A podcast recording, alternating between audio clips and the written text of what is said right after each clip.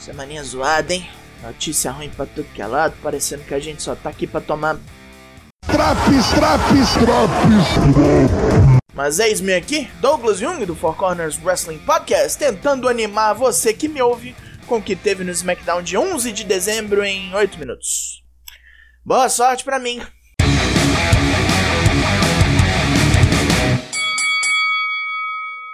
Abre o programa A assinatura do contrato para a luta de Carmela e Sasha Banks no TLC. Sasha não vê a desafiante e entra numas com a Dan Pierce. Carmela aparece no telão e diz que tudo vai ser como ela quer. Ela manda um contrato via o assistente que chega no ringue. Sasha diz que se a chatolina de Staten Island quiser, rola a defesa de título hoje mesmo. Tá segura ela, hein? Pierce acha bom para o main event, Carmela topa e o assistente que paga o pato. Toma uma bifa, um backstabber e uma mesa no topo do coco. Burocracia violenta, velho.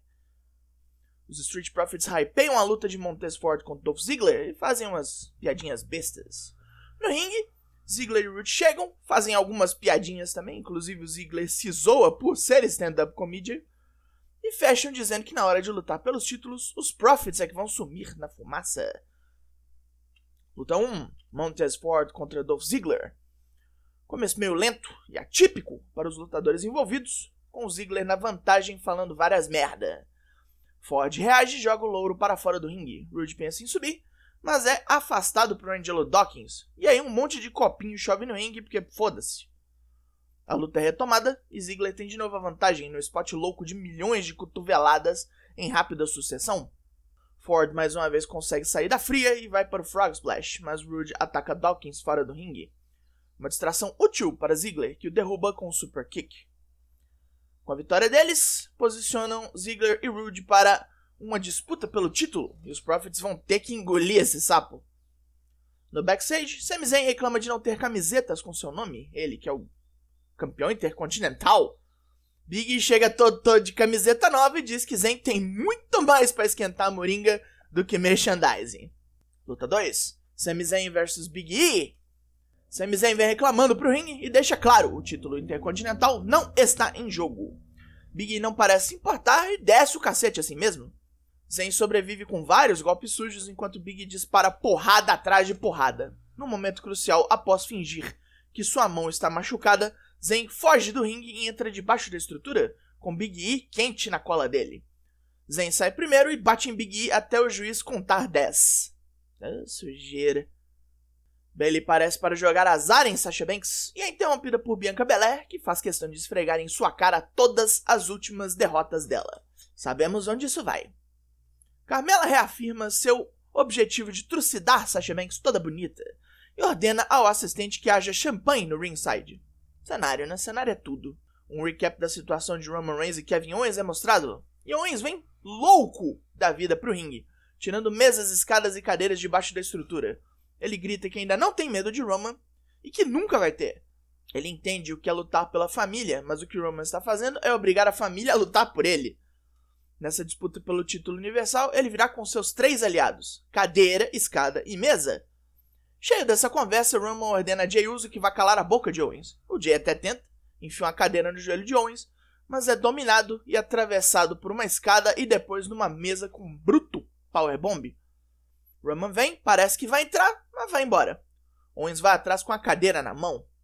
Trombando com Kayla Braxton no backstage, Owens continua caçando Roman, mas distraído, toma uma cadeirada nas costas. Depois de descer o sarrafo no gordo, Roman fala com a família dele pela lente da câmera e pede que eles convençam Owens do erro que está cometendo. O sustento da família que está em jogo. Roman Reigns, buscando inovações em ser Somos lembrados então de um segmento do Talking Smack onde o Riot Squad desafiou Billy Kay para uma luta de tags. Será que ela achou alguém? Luta 3: Riot Squad vs Billy Kay e Natália. Achou o prego da porra do caixão. Mais uma luta rápida e esquecível, onde a sinergia do Riot Squad faz Natália e Billy Kay de trouxas. Jogando uma contra a outra num spot claramente boteado, Ruby e Liv eliminam Kay com um chute duplo.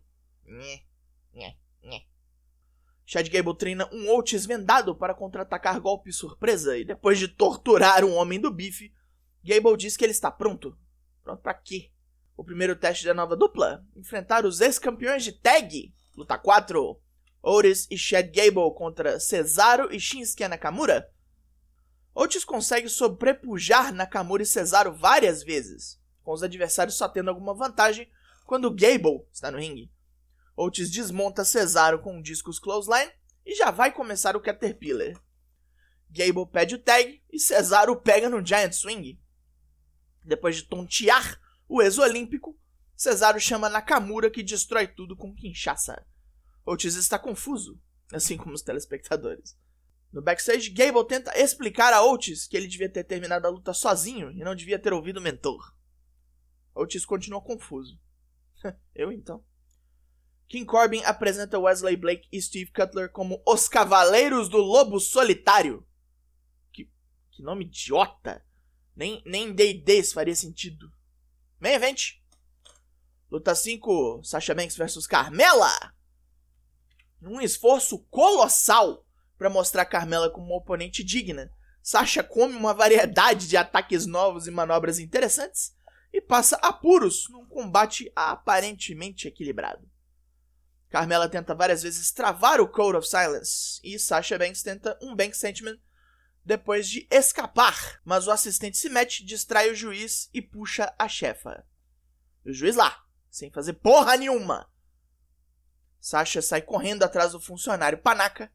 Carmela tenta um bulldog, mas vai parar no canto onde é pisoteada e chutada por Banks. Finalmente o juiz faz algo e desclassifica a Sasha. Que merda. Para piorar, Sasha dá um bank statement no assistente e Carmela aproveita para acertar-lhe um chutão na cara. Depois de levar uma garrafada, ainda toma um banho de champanhe e o episódio termina com o triunfo da Intocável. Hein? Hoje foi mais esquisito que o normal. Eu não sei o que vocês acharam, mas. Pontos positivos. Roman e Kevin Owens continua bom. E agora é uma rivalidade bem pessoal, com a família do Kevin sendo jogada no meio, né? E mesmo que eles não apareçam, a imagem do Roman falando com a câmera já deu tom. É isso mesmo. Bailey e Bianca Belair podiam pelo menos ter se batido hoje, mas com sorte, semana que vem a gente tem um combate da hora. Pontos negativos? Big E fez de trouxa. Os Profits ainda presos nessa rivalidade chove não molha, que a luta é a mesma merda. Natalie e Billy Kay na minha TV. A insistência de tentar fazer a Carmela parecer forte às custas de um juiz burro e uma Sasha Banks berserker. O Otis lá no ângulo do Jojoca. Não, você manja Jojoca? O, pô, o Zé Santa Cruz, cara. Pra, praça nossa? Não, não. Tá, ok. Ah, humor antigo posto de lado. O SmackDown dessa semana leva a nota 3 de 10. Consistência que chama, né?